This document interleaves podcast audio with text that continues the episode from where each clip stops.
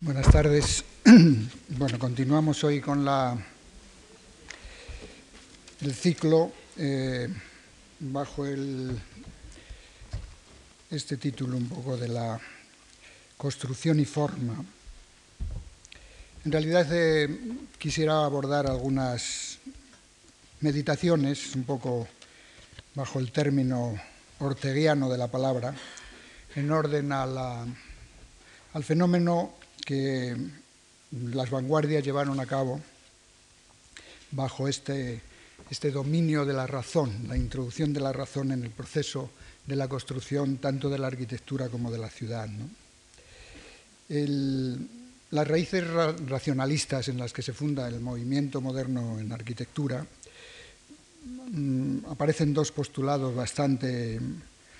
bastante claros, al menos desde el punto de vista de una crítica un poco generalista, ¿no? un postulado de la intuición que era necesario acercar los valores artísticos al mundo de la arquitectura nueva que nacía, el mundo de la arquitectura de esta, de la lógica funcional. ¿no?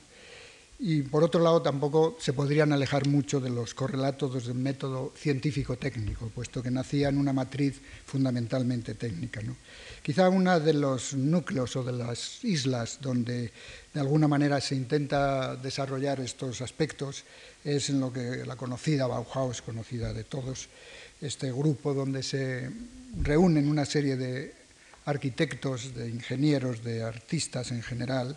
del mundo de la sociología del mundo de la industria y que tratan un poco, bajo el término este de Bauhaus, de incorporar esta ideología del movimiento moderno y la tratan de incorporar en el contexto cultural de aquella Europa de los años 30, es decir, una Europa que ya mm, va a estar enclavada entre las dos guerras, la del 14 y la del 40, 45, y que va a ser un periodo verdaderamente de una tensión eh, asombrosa y con grandes eh, cambios y grandes eh, tragedias también. ¿no? Es la Bauhaus, yo creo que es donde se da este correlato construcción-forma, la construcción como el proceso racional empírico para realizar aquellas imágenes de la arquitectura y la forma como una nueva imagen que daría eh, pues, toda esta serie de, de volúmenes arquitectónicos, de espacialidades, de nuevas visiones de la ciudad que vamos viendo un poco en estos días anteriores. La Bauhaus es, por lo tanto, una especie de, instrumento de síntesis pedagógica que integra pues, un poco las diferentes actitudes de todo este proceso racionalista de la forma, como digo. este periodo racionalista, y que se da brevísimo, se ha llegado a hablar de la primavera de Weimar, puesto que realmente casi no dejaron crecer ninguna de las flores de aquella lógica de la razón y sin embargo fueron talladas brutalmente por la llegada del nazismo al poder. Pues trata un poco de, en algunas otras partes de Europa, no solamente es verdad en, Weimar, en Dachau y en algunos otros lugares de la, de la, Europa de entreguerras, tratan de situar este racionalismo, este periodo del racionalismo, en situar la razón como un auténtico determinante de todo lo que lleva el proceso de la construcción de la arquitectura, de todo lo que es el proceso del proyecto arquitectónico. Hannes Mayer, un arquitecto conocido en el ámbito del entorno de la Bauhaus, intenta, por un lado, subordinar la intuición, la intuición artística, al proceso del método de la razón. Walter Gropius, creador, fundador y, en fin, hombre lo suficientemente conocido y divulgado por la literatura arquitectónica, trata de recuperar o de introducir la razón al servicio de la metodología, el método como postulado principal para poder desarrollar todo este acontecer del racionalismo. El término razón es una especie de leitmotiv que acompaña durante todo este, este periodo. ¿no? Eh, van der Rohe, otro conocido e importante maestro constructor, trata de hacer una síntesis entre razón y lógica constructiva al servicio de una realidad subjetiva del individuo, del hombre. ¿no? De manera que el planteamiento que se delata de este binomio de construcción-forma es aceptar para la arquitectura una especie de un factor de transformación de la sociedad. En la arquitectura prácticamente en aquella época se creía que iba a poder transformar no solo la imagen de la ciudad y sus espacios, sino toda la realidad ambiental. era una intención teórica de estos grupos que polulaban entonces por Europa, de estos significativos minoritarios equipos de, trabajo en torno a la construcción y la forma, de hacer una distinción entre el significado formal, significado que la, imagen tiene y el significado que la forma de la ciudad tiene, de el significado funcional, para advertir, y además luego lo pudimos comprobar después de la Segunda Guerra Mundial, en las décadas de los 60, 70 y 80 y no digamos en las últimas, para advertir, digo, que este, esta diferencia entre el significado formal y el significado funcional, la forma no siempre la forma es o tiene una racionalidad consecuente. Y ya digo lo veremos en alguno de los otros días. ¿no? Se planteaba la búsqueda de un, en la vanguardia de también de una síntesis entre razón y progreso, los dos parámetros que de alguna forma habían marcado y han marcado un, periodo de, muy importante en la construcción de, la ciudad durante el siglo XX. Era un diálogo necesario, a mi juicio, entre el ser y el devenir, entre el presente y el futuro, desde que habían acontecido aquella crisis bastante significativa en el siglo XIX de los ideales clásicos y de las respuestas que se habían iniciado pues hacía ya bastantes años, casi dos siglos,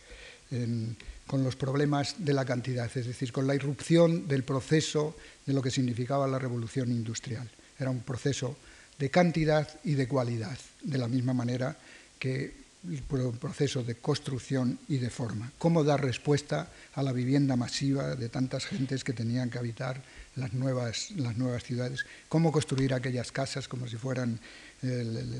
parques de automóviles para poder habilitar el éxodo rural ya en los 18 y en, los principios del 19. La idea de lo nuevo casi se introducía entre este proceso de construcción y forma de lo nuevo, se introducía como un valor, la novedad, la modernidad el valor asignado a los objetos de la arquitectura, la casa, el edificio, la fábrica, la industria, etcétera, etcétera, se le había asignado como más bien como una necesidad de introducir en todos sus parámetros un valor de uso, un valor de uso. Después, desgraciadamente, en las décadas finales y prácticamente en la mitad del siglo XX, este valor de uso se transformaría en un indigno valor de cambio. Pero, de alguna forma, la construcción de aquellos postulados planteaba una, una, construcción donde la ética y la estética, ya es casi un lugar común, no pudieran disociarse y estuvieran unidos, para generar, en, en definitiva, para desarrollar un poco aquella utopía del hábitat humano. Una palabra muy Mm, de, luego difundida y probablemente pues eh, generalizable de cuestiones que no eran exactamente las, las que se pretendían el funcionalismo, el funcionalismo que muchas veces se confundía con el concepto racionalista.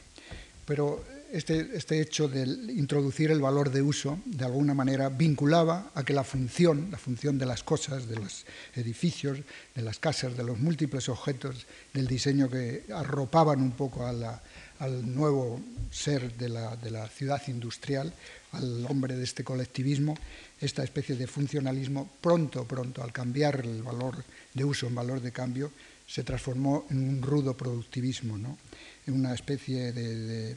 búsqueda de, la vulgaridad estandarizada. El estilo internacional, hoy lo llamaríamos el estilo de la globalidad,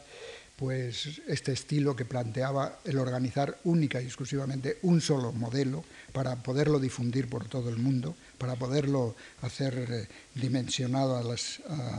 a, todas las escalas, para producirlo en estándar, pues terminó, despasados los años 50, en una especie de compendio de vulgares alfabetos regionales, como los podemos ver en muchos de los alrededores de nuestras ciudades. Y el, espacio imaginado por la tecnificación moderna y, y, esta tecnificación totalitaria que de alguna manera planteaba la modernidad, pues ha quedado reducido a una especie de comercialización más o menos industrial, en una comercialización del espacio que nada tiene que ver, como comentábamos antes, con el proceso del, pensamiento, del pensamiento arquitectónico. Para llevar a efecto estos postulados se hacía necesario estos postulados de la modernidad en, el espacio de la ciudad y de la arquitectura, por un lado, una, posibilidad de una crítica a todos los aspectos que habían acontecido en, los años anteriores. Ya lo hemos visto y quizá sea insistir un poco más. La crítica, por naturaleza, se entiende, a mi juicio, como un sistema metódico de carácter transparente, como conocimiento de la realidad, en oposición a un pensamiento dogmático esta dualidad entre esta transparencia, esta apertura frente a un pensamiento de dogma. De manera que eh, construcción y forma se metían en estos nuevos monasterios de la, industria con un principio crítico y totalmente entendido como casi una valoración de, una metodología la crítica no solo a los aspectos de lo que habían acontecido antes, sino también a aquellos aspectos del objeto que estaban en manos de los diseñadores, de manera que estaba sometido a la crítica. También había una crítica social. La crítica social se entiende por tal aquel proceso que somete a consideración todo el pensamiento y que no se somete a ninguna autoridad. Esta ruptura de la autoridad y esta valoración del pensamiento abierto, libre, eh, solamente expuesto en las coordenadas del criterio, de la lógica y de la razón, indudablemente avalaban un poco esta pequeña universidad, este mundo que comentábamos antes en torno a Weimar, de So y a todos estos pequeños grupos minoritarios. En realidad era una, especie de, pequeño núcleo de universidad. La universidad entendida como estructura del saber, siempre a partir de los siglos, a partir de la realidad del individuo, este concepto universitario, universal, para poder dominar el mundo. Toda actividad académica es subsidiaria de este principio regulador. De esto que, como digo, fue prácticamente arrasado por este asalto a la razón que significó el nacional socialismo nazi, pues Después han quedado algunos derivados, fragmentos, algunos con búsqueda en una cierta melancolía de recuperar aquellas viejas historias de la Bauhaus a, través o por medio de los grandes dramas que acontecieron. Y en la actualidad pues, nos encontramos con lo que pudiéramos llamar una universidad post o un núcleo de, de saberes. Esto se ha transformado en una máquina funcional bajo un poder burocrático que no tiene ninguna concepción humanista en el término casi antropológico de, la palabra. La universidad ha pasado de, pues de, ser una especie de, centro de investigación y de búsqueda del saber pues a un funcionariado, un funcionariado más, o menos, más o menos tecnocrático. ¿no? Señalo estos aspectos un poco puntuales porque no se puede entender todo el desarrollo de lo que ha significado esta modernidad desde los procesos de la construcción y la forma, sin eh, saber que existían estas áreas, estos núcleos, estos vínculos, esta especie de semilla que apenas la dejaron fructificar y que todo un proceso del pensamiento ha sido truncado y ha tenido que, desde el exilio, poderse reconstruir. Por eso la, arquitectura sigue una cierta, un cierto recorrido un poco entre la melancolía y la, y la, y la nostalgia de algo que se había intuido con bastante inteligencia y que lamentablemente pues no, no, no, tuvo los frutos que se esperaban. Voy a, leer unos cuantos, unos breves, unas breves líneas, antes de pasar a unas imágenes que creo que confirman un poco estas, estas un poco eh, fracturadas eh, eh, palabras del principio. En cierta ocasión titulaba un poco este, este, periodo como un acoso a la ciudad de Delfos o el, el inacabado proyecto de la arquitectura en la ciudad moderna. Es decir, no creo que podamos señalar que aquel proyecto intuido por las vanguardias, que no solamente el proyecto de los maestros constructores, eh, como generalmente una literatura excesivamente eh, ridícula y, pataca, y, pataca, y, pataca, y pacata, pues trata un poco de, de, hacernos ver, como si cuatro o cinco hombres en la Europa central de los primeros años del siglo, amigos de artistas y, en fin, en unos grupos que se reunían altas horas de la noche, de allí había salido toda la... Esto forma parte, indudablemente, de un pensamiento mucho más amplio y más generalizable. Entre los fragmentos de las geometrías oblicuas modeladas en los cánones neoclásicos, en los clasicismos de la última modernidad y en toda la serie de elencos espaciales modernos, tardomodernos y contemporáneos que aún vivimos en el entorno del trabajo, de la construcción de la ciudad, se, se conservan en nuestra época desvanecidos conceptos que añoraron tantas esperanzas para el proyecto de la arquitectura en la ciudad moderna. Restos y ecos también de una aventura que sin duda hay que calificarla de brillante, con la que se iniciaba el siglo bajo estos epígrafes que comentaba antes, del progreso y la razón. Los nuevos tiempos de la razón, aquellos que se intuían que iban a desarrollarse, marcaban por estos años iniciales los presupuestos del cambio que introduciría el progreso, de manera que tiempo y cambio se consolidaron como un binomio solidario del progreso y la razón. El tiempo pronto se apresuró a depurar los discursos de las promesas, como siempre ocurre, y en algunos apartados se acotaron con precisión los riesgos de los efectos grandiosos que aquella utopía planteaba en algunos de sus apartados. De manera evidente, acontecieron en los años 30, en la década de los 30. Se confiaba que la nueva dimensión del tiempo permitiría desarrollar nuevas escalas para el espacio de la ciudad y que ésta fuera más gratificante porque la arquitectura podría proyectar sus formas en los valores sustanciales de aquella utopía imaginada. En definitiva, optar por aquel paradigma neoilustrado de la revolución industrial, que garantizaba para todos, absolutamente para todos, bienestar generalizado en el nuevo paisaje humano y social de la época. Junto a esta concepción de un tiempo no lineal, tranquilo y apacible, como era el de la ciudad burguesa, se superponía la noción del cambio, de manera que la ciudad habría que construirla ex novo, en dos estrictos parámetros, o si prefieren, pues en una síntesis conceptual dilatada en el tiempo y en una metáfora alegórica encargada de formalizar el cambio de valores. Tiempos, por tanto, de cambio para edificar la nueva arquitectura en el contexto de la utopía moderna. Esto fue hasta los años de la Segunda Guerra Mundial. El proyecto moderno de la arquitectura y su consecuente construcción de la ciudad sufrió, como sus propios habitantes, miedo y en muchas ocasiones desolación,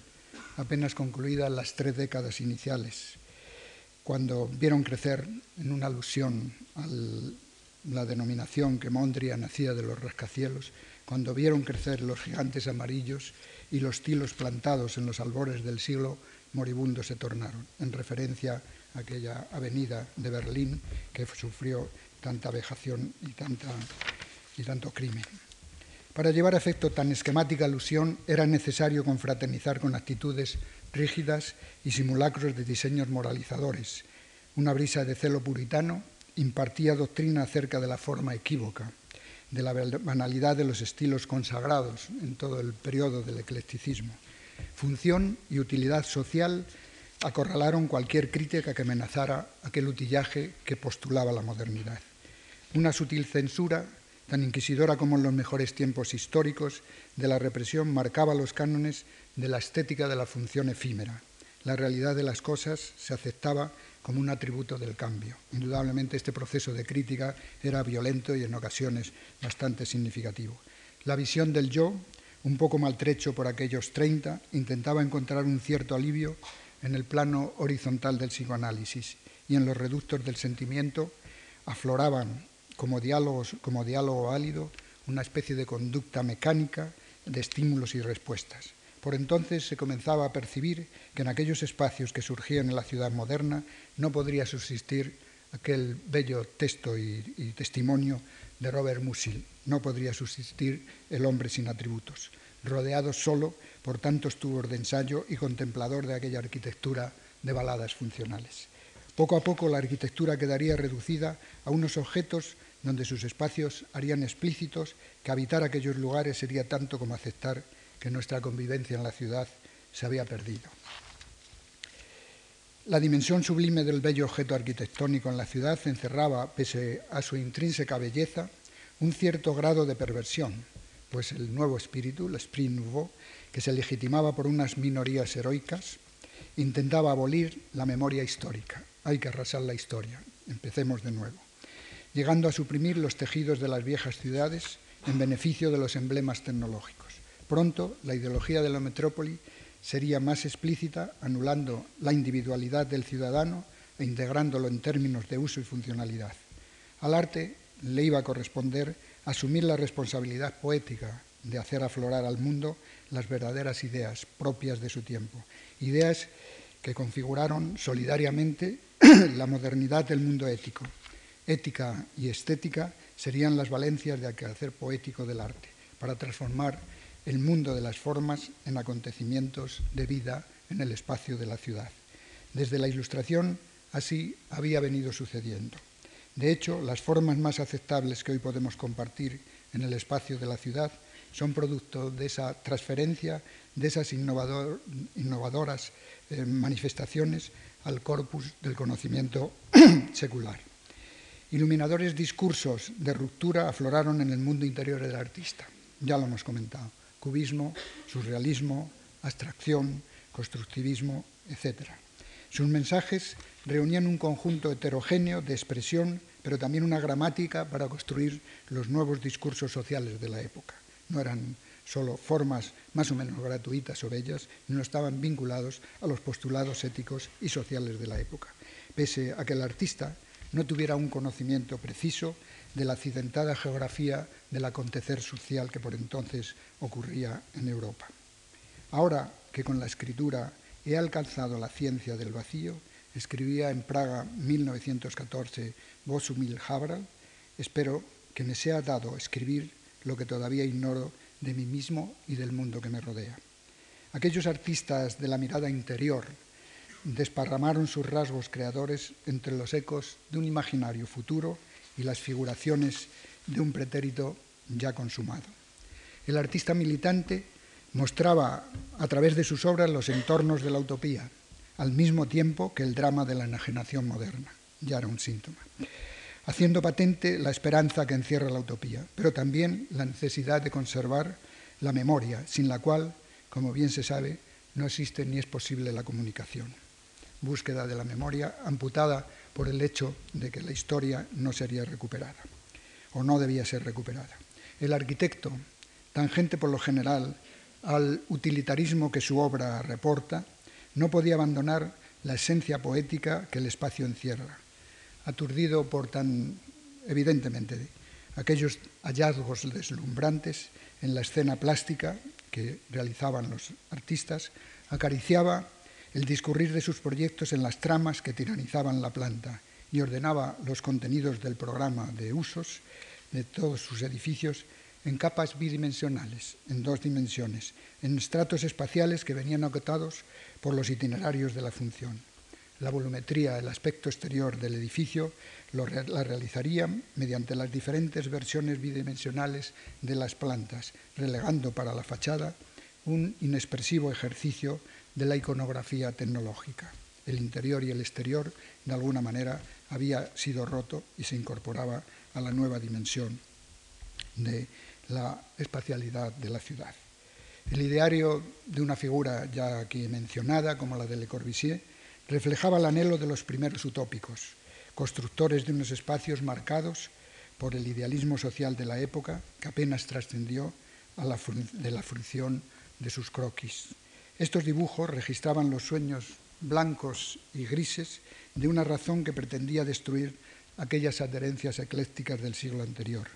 Eran como los amuletos estilísticos que el transcurrir del tiempo había sedimentado sobre la ciudad y había que eliminarlos. Ninguna posibilidad de adhesión a la emoción de estos objetos. Arrasar toda diferencia para hacer patente la fuerza innovadora de un presente sin recuerdos e instaurar la arquitectura sublime del acero, el hormigón y el cristal.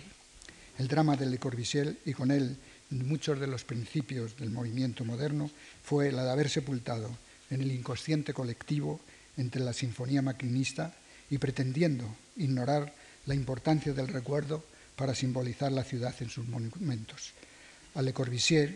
como arquitecto ideólogo de su tiempo, le, tocó, le tocó tener que construir, entre otros, desde las propuestas de sus propios proyectos, desgraciadamente, los arquetipos de destrucción de la ciudad tecnocientífica de nuestros días. Fueron utilizados aquellas propuestas poéticas para después desarrollarlas en los ámbitos de cualquier periferia de nuestras ciudades. Ahí el capitalismo estuvo hábil y ágil para poder utilizar toda esta imagen y transformarla en un valor de cambio fantástico. La arquitectura de la ciudad industrial, como en tiempos de renacimiento, precisaron también de unos códigos compositivos. No era verdad aquello de arrasar la historia. Había un eco que encontraban toda esta necesidad de la memoria de la historia. Como digo, precisaron también de unos códigos compositivos. Debería venir acotada por la vida, construida de materiales agradables al tacto, cordiales a la vista, adaptado al ritmo del ser humano para envejecer con dignidad y no violentar el orden circundante de la ciudad. Pero el ideario renacentista y la apacible traza burguesa que hemos comentado de la ciudad procedente no servían para formalizar los itinerarios del autómata residencial o del nómada telemático en, los en los que se había convertido el ciudadano de los viejos burgos. El azar,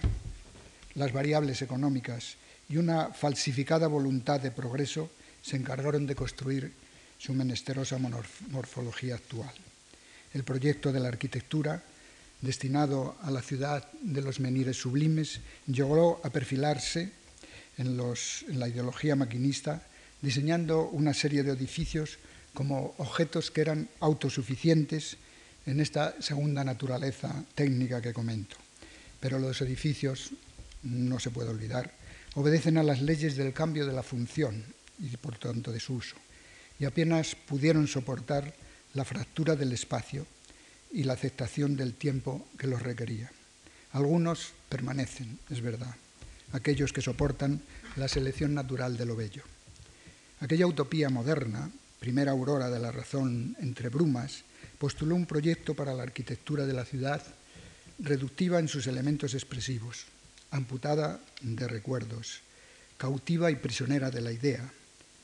Inauguró, pienso que sí, la nueva dimensión del tiempo en la ciudad y se transformó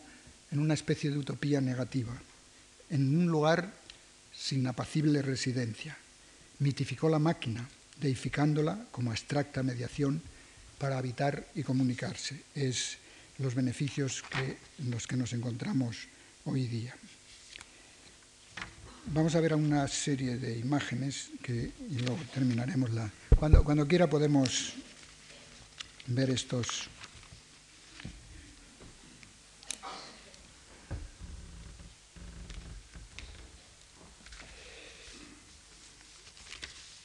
Bueno, esta muestra así un poco de, de pares de... Está en función de hacer un poco más, pretendidamente, hacer un poco más comprensible lo abstracto de, estas comunicaciones. ¿no? Pero, en fin, disculparán que el lenguaje tiene sus, sus limitaciones.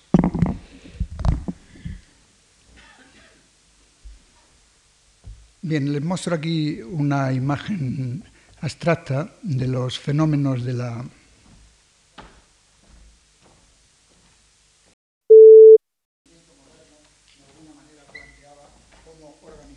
ciudad zonal o la ciudad industrial. Son unos esquemas que necesitan casi de la abstracción, de la misma manera que este, este bello cuadro de, de, Sonia Delaunay, del año 14, está organizando un poco el, concepto de, la, de esta explosión, implosión que la ciudad moderna de alguna manera iba a organizar.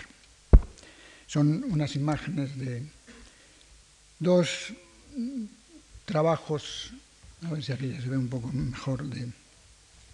de Perret, este de la izquierda, son los primeros trabajos de, hormigón, no se ve muy bien esta fotografía, eh, y la de la parte de la derecha es del arquitecto inglés Mackintosh, un significativo arquitecto que, muy conocido por una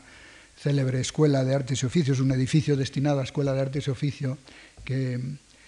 bueno, la, ha incorporado en la nómina de los, de los que pudiéramos denominar maestros del movimiento moderno. Esta construcción en hormigón,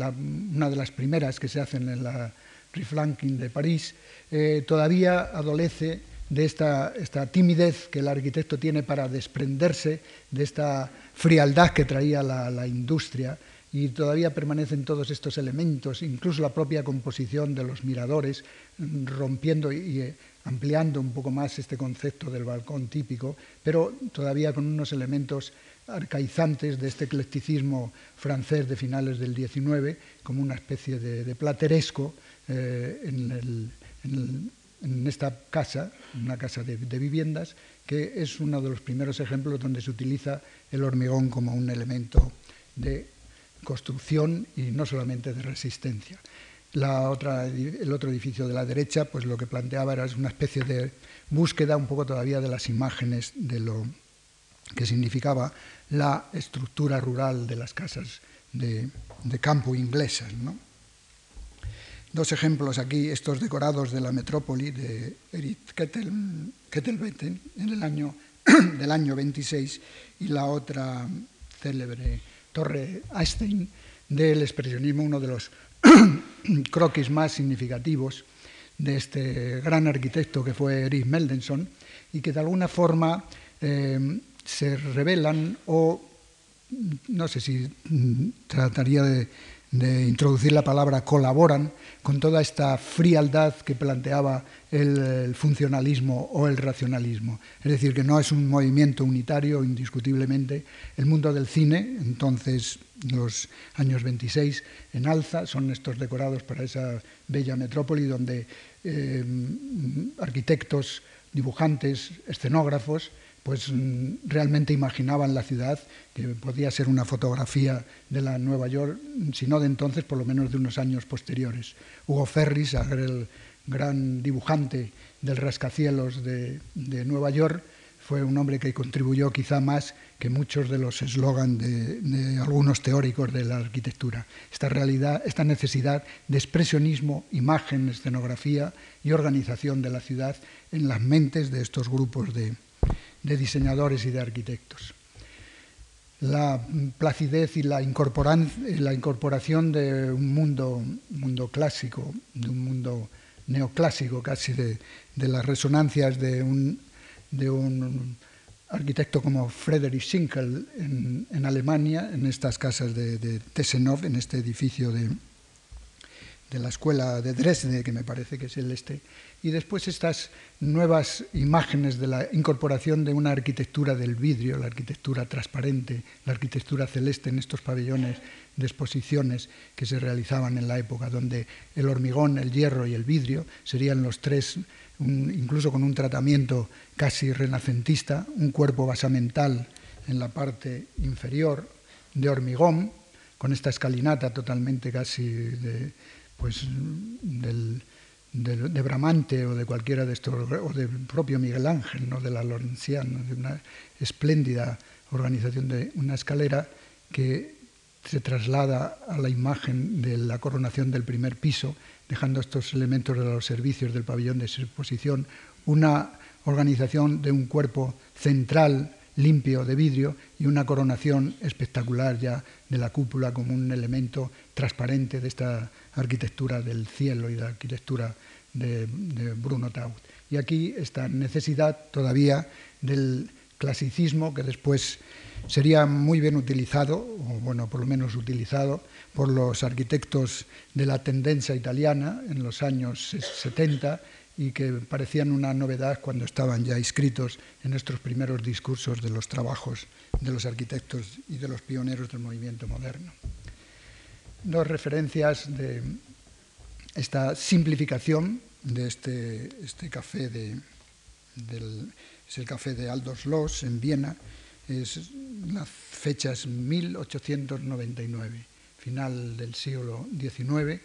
donde estos arquitectos de aquella Viena que se había transformado en la, Venecia casi renacentista del, siglo XIX, con aquel conglomerado de personajes tan desde el mundo de la música, al de la filosofía, al de la técnica psicoanalítica, al del arte, al de donde realmente vivían en una especie de comunidad, creaban un nuevo, un nuevo círculo de Viena. Eh, ya intuían, en este caso es de Aldous Loss, este arquitecto del amigo íntimo del filósofo Wittgenstein, que excluía ya por completo la ornamentación, para él, indudablemente, como ya hemos señalado alguna vez, la ornamentación es crimen, y entonces organizaba estos espacios del viejo café europeo en esta simplificación de líneas, utilizando el vidrio, los espejos y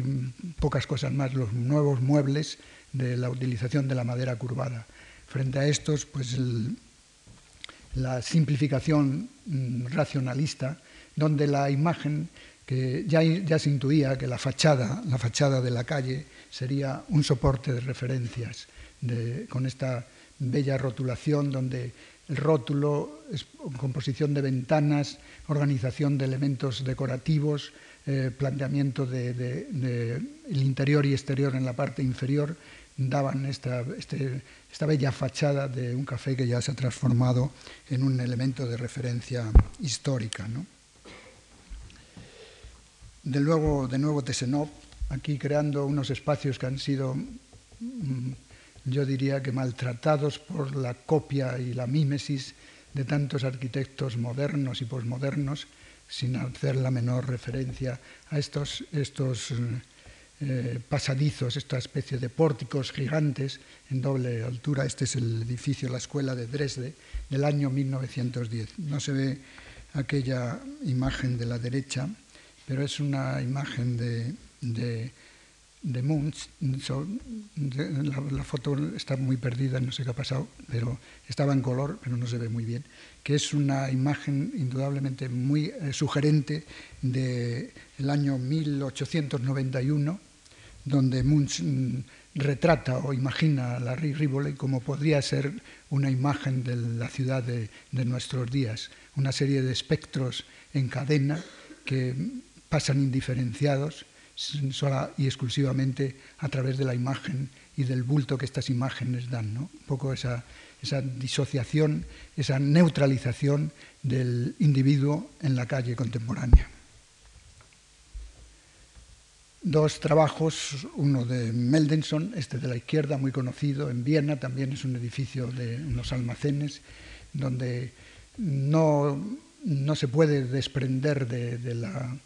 digamos, de la raigambre clásica y organiza aquí una especie de columnata doble entablamento, pero marcando ya los signos de la, de la novedad del vidrio que llega como un elemento radical y protagonista de todo lo que hace la arquitectura. Y este elemento del enfoscado en la parte superior es enriquecido a través de estos mármoles como los que utilizaba Meldeson. Y esta otra foto de 1931 de Peter Out, donde se puede mm, contemplar esta relación, esta destrucción del yo interior y del yo y de la compenetración con el exterior, esta especie de membrana transparente de vidrio que incorpora la naturaleza a través de este objeto deificado que es el edificio y la casa,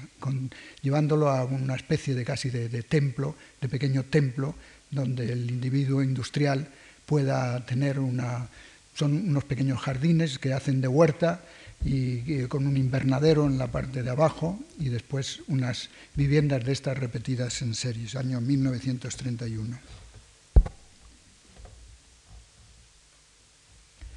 Dos edificios mm, muy este de la izquierda es de Walter Gropius, en donde todos estos ejercicios que se realizaban en la, espacialidad interna de la vivienda, objeto primordial de este proceso de construcción y forma, estaban destinados a hacerlas factibles de producirse en series masivas para organizar las grandes barriadas obreras de las ciudades tranquilas de la Europa entonces, bueno, tranquilas relativamente algunas, ya habían sufrido el primer embate de la guerra del, del 14. Y estos ejercicios fantásticos de la escuela de Ámsterdam, en los alrededores de las ciudades de Holanda, La Haya, Rotterdam, con una serie de manifiestos en ladrillo, viviendas modestas para cooperativas obreras, que son hoy, mm, vamos, la, parte más espléndida de, estas viejas ciudades europeas, ¿no? los reductos con estos espacios interiores, organización de, jardines y unas viviendas de baja densidad, utilizando la mansarda como zona habitacional, es decir, reproduciendo la vivienda burguesa que Mansart o Levaux habían planteado para el París del siglo XVIII, pero incorporando toda una estética para una ética del bienestar social. En Madrid para algunas personas que no conozcan esto, tenemos un ejemplo muy significativo de la Casa de las Flores en el barrio de Argüelles, que estaba postulada en estos bloques con unos patios interiores y que desgraciadamente no, no fue un ejemplo que se pudiera seguir por múltiples razones después. Ya transcurrido la, Segunda Guerra Mundial, los años de la posguerra, los países nórdicos, que habían sido unas áreas castigadas en parte también por la guerra, pero que su filosofía y sus planteamientos estaban adscritos a un empirismo del material modesto y de pequeñas dimensiones, de una escala rural, esta especie de incorporar el área verde, la vegetación y la naturaleza con aquellos edificios que de alguna manera no perturbaran estos conjuntos. Es curioso observar, esto es una residencia para la tercera edad, realizadas en los años 69, o no creo que llegara a los 70. Es decir, este anticipo de la arquitectura desde estas raíces de la ética social, intentando cubrir todo el espectro en donde el hombre habita la ciudad. Se sale a las afueras no para la especulación de la vivienda más o menos pequeño o posindustrial que pudiéramos denominar en estos conjuntos de viviendas de adosados, sino para hacer el uso de unos recintos con viviendas también, por supuesto, para no dejar aislados estos núcleos de la tercera edad, pero inscritos en esta naturaleza y con esta mm, leve y breve arquitectura inspirada, y este es un salto cualitativo importante, no ya en los principios del movimiento moderno en arquitectura, sino, por ejemplo, en pueblos marroquíes o en pueblos del sur de España, de Andalucía, que es una obra del arquitecto que construyó la ópera de, de Sydney, John Upson, realizado en los finales de los 60 o principios, de, no, no, estaba en los 65 o 66, están construidos estos edificios. Al lado de esto también la magnificencia de estas catedrales de los países nórdicos para el culto cristiano calvinista o el multiuso de religiones de este arquitecto, no sé si es de Aulis Bloster o Billo Rebel o alguno de estos arquitectos, donde el hormigón se trata de, a través de estos elementos deslizantes, de las nuevas técnicas, empiezan a crear esa geometría grandiosa que se había iniciado en los principios del siglo. ¿no? Son, digamos, las respuestas después de la guerra que empiezan a formalizarse con otros, con otros cánones. ¿no? Frente a esto, dos imágenes eh, que llevan una diferencia del orden de 50 años. este de la, de la, izquierda, bueno, este es de, de Ungers, Matthias Ungers, un arquitecto alemán que plantea la vivienda ecológica y a la derecha un edificio de Bruno Taut pues de los años 15 o 20, no recuerdo, o Peter Ott,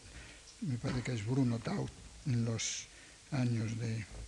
Bien, eh, cómo la, naturaleza mm, está presente en todo este desarrollo, en este discurso de construcción-forma, eh, que no se puede delegar, la el pequeño balcón para utilizar un, elemento mínimo. Cada balcón de estos dobles es un apartamento. Eh, en la parte superior es una zona destinada a una especie de guardillas y en la parte inferior son unas zonas de espacios verdes para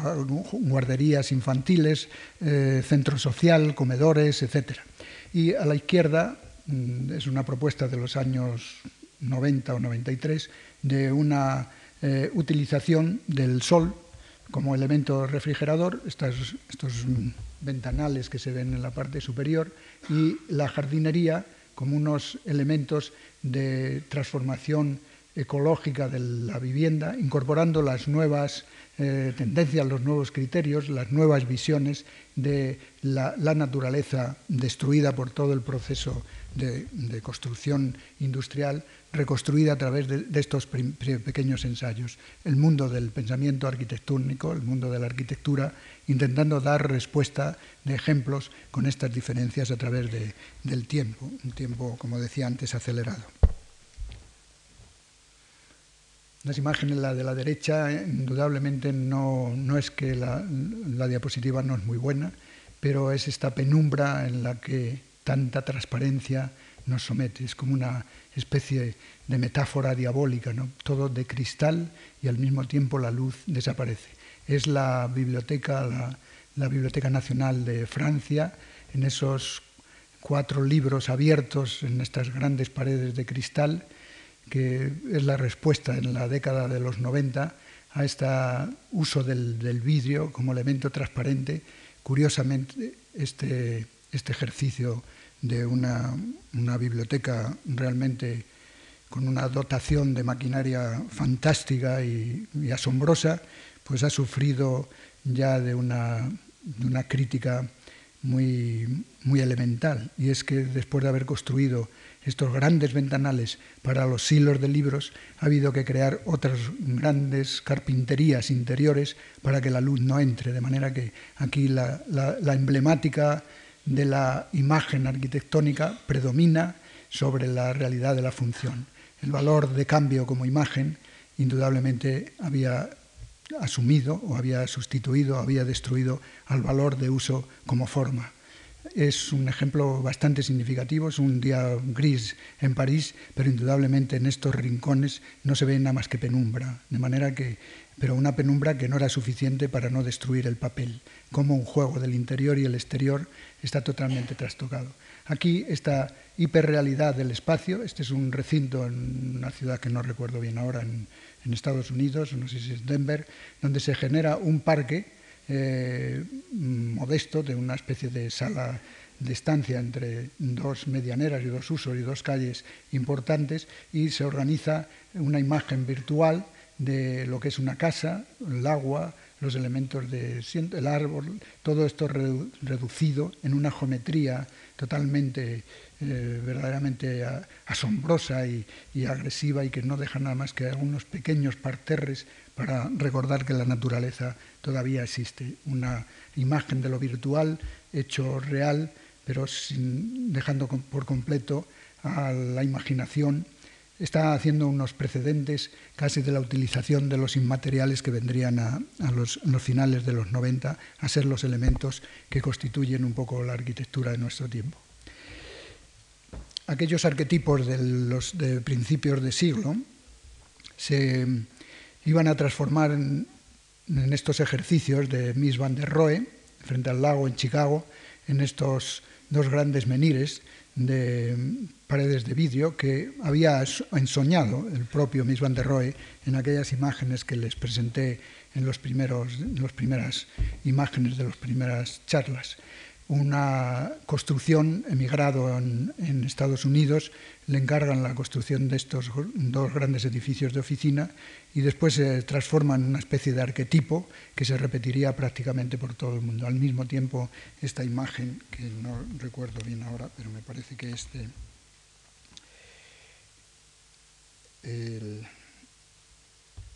bueno, no recuerdo ahora, no sé si es de... No, esto es de... Es una pintura de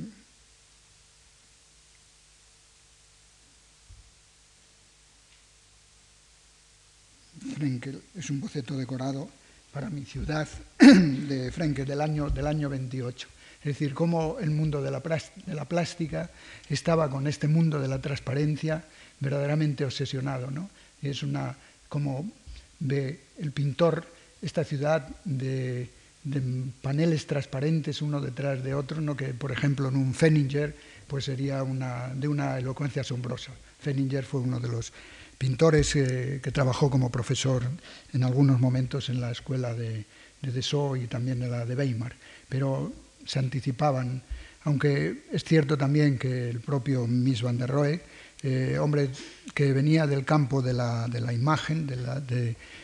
la, cartelística de entonces, eh, conocía también perfectamente todos estos avatares del mundo de la plástica y entonces esos, eh, esas imágenes que habíamos puesto en los días anteriores reproducen casi un cartel para decir lo que la ciudad de la transparencia será en el futuro. ¿no?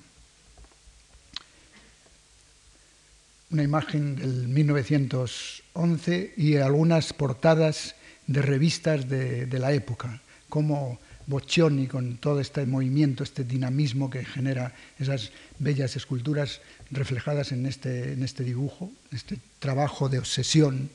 que solo con Morandi me parece que han sido los dos plásticos del 20 que han estado asesinados con ese objeto tan bello que es la, botella, aquí haciendo toda una serie de ejercicios y después desarrollaría en aquellas bellas esculturas. Pero esta sintonía entre lo dinámico y lo estático, el, yo interior y el, exterior social, la ruptura de la membrana, la ruptura del equilibrio lineal, la incorporación del movimiento como tiempo en el espacio, que es una de las características más significativas de, toda esta época de las vanguardias.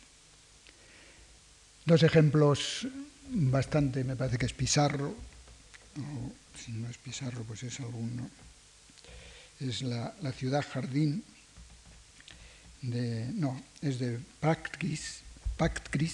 que es un pintor Mm, esto es de 1940, ya es una época en, la, en que se han desarrollado todas estas teorías del movimiento moderno y es una vuelta a la recuperación, pintor que, vive, vive en París eh, bastante tiempo y que, bueno, no solamente vive en París, sino que trabaja allí, y que eh, hay casi una necesidad de una búsqueda de, lo rural como compensación de lo que significaba ya la llegada de, de estos rascacielos o viviendas en bloque, en altura, de los racionalistas de la época del Bauhaus, bloques de doble crujía, es decir, orientación norte-sur,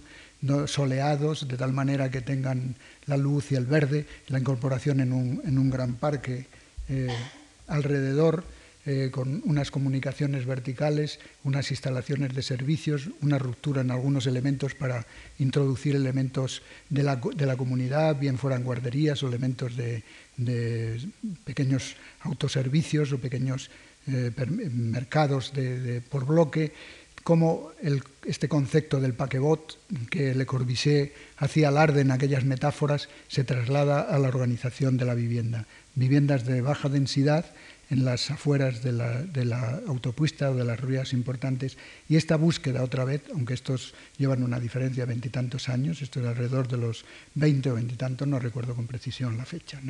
Y esta otra recuperación después de la guerra, esta búsqueda de una especie de lugar eh, de calma que pretendía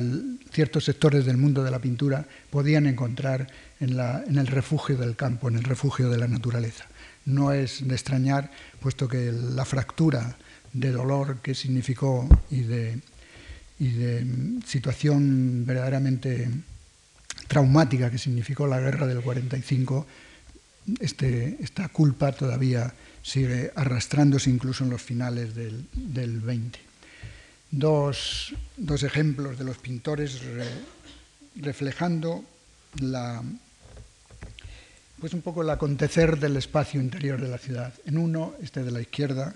es la huelga, la calle invadida por el elemento de la protesta de los trabajadores, del ciudadano que ocupa el suburbio de la ciudad. Y a la derecha, una especie de baile, de recinto, de, no recuerdo bien estos, estos pintores, pero este me parece que es, no sé si es no, no, no, lo recuerdo, no tengo aquí bien la... Pero en fin, traía estas dos imágenes, como el pintor, indudablemente con más capacidad expresiva que la que puede tener el arquitecto, está reflejando en los años 11, 12 eh, o quizá 15 toda esta nueva necesidad de utilizar la, calle como un elemento de expresión social. Al fondo, las máquinas en humos, es decir, toda esta, no son los gigantes amarillos de una ciudad de, las burocracias, sino que son las pequeñas industrias y la calle utilizada como un elemento llena por completo, como un elemento de, de protesta. La, la derecha, pues toda esta sociedad pequeño burguesa que todavía vive un poco ausente y que no se estremecería hasta la llegada de la Segunda, la segunda Guerra Mundial. Después el cambio ha sido tan decisivo y tan cualitativo en las conciencias y en las mentes que indudablemente también la arquitectura ha cobrado otras dimensiones. Y aquí una imagen más próxima, casi como un zoom, entre esta multiplicidad grotesca que la, que la calle, en los preludios de, de los años 33, de la llegada del, nazismo al poder, y la, la, máquina invadiendo ya por completo, frente a aquellas imágenes que veíamos los días anteriores, de aquellos pequeños coches atravesando la plaza de París. Esto ya es una, un escenario metálico donde el peatón se encuentra completamente aislado y atravesado por todas estas imágenes de máquinas. Y aquí, de nuevo, la máquina incorporada como, como, un personaje más en esta especie de, autómata, mendigo, que ya está roto, nada más iniciarse un poco el, triunfo y el, y el, principio de la revolución industrial. Bueno, dos imágenes también, una del Moscú del 33, donde quizás un poco antes, eh, la revolución del 17 pues había prácticamente clausurado todas las imágenes. Estos son resquicios de estas calles totalmente eh, eh, casi marginadas de la llegada de la máquina en algunos automóviles y algunos peatones. Es un dibujo bastante expresivo de esta soledad de la, de la estepa urbana rusa en la que se transformaron y se han transformado estas ciudades y esta otra imagen convulsiva de unos decorados para la nueva, la nueva ciudad a través de estas visiones plásticas de un mundo completamente ya simultáneo entre unos y otros. Bien, no les entretengo más, voy a terminar estas, porque estamos un poco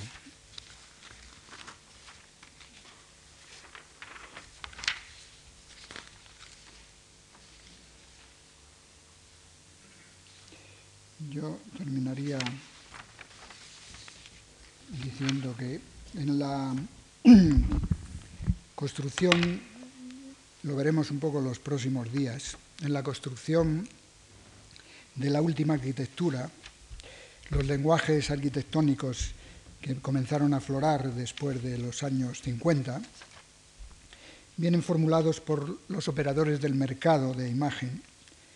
el nombre que se le asigna a las formas, a las nuevas y a las que ya forman parte de la historia, no resulta ser precisamente una sinfonía que evoca aquello que significa. Más bien es una oquedad, es un vacío que repleta los estilemas de estos, de estos espacios sin vida.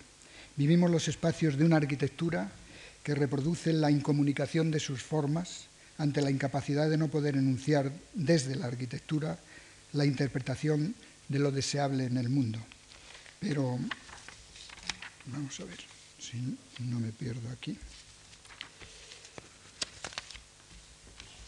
Pero cuando un edificio